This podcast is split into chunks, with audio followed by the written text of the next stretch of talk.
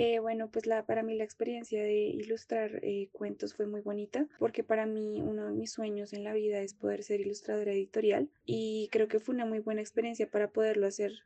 por primera vez. Yo soy artista, pues no soy artista, soy muy empírica en cuanto a lo que sé en, pintura. Lo he aprendido por mi cuenta, entonces fue un reto muy grande poder conceptualizar un texto en una imagen y fue una de las experiencias más chéveres, diría yo, como sacar ideas, hacer como varios bocetos de, de la idea que tenía con base en lo que pues decía el texto y fue una de las mejores experiencias, así que muchísimas gracias.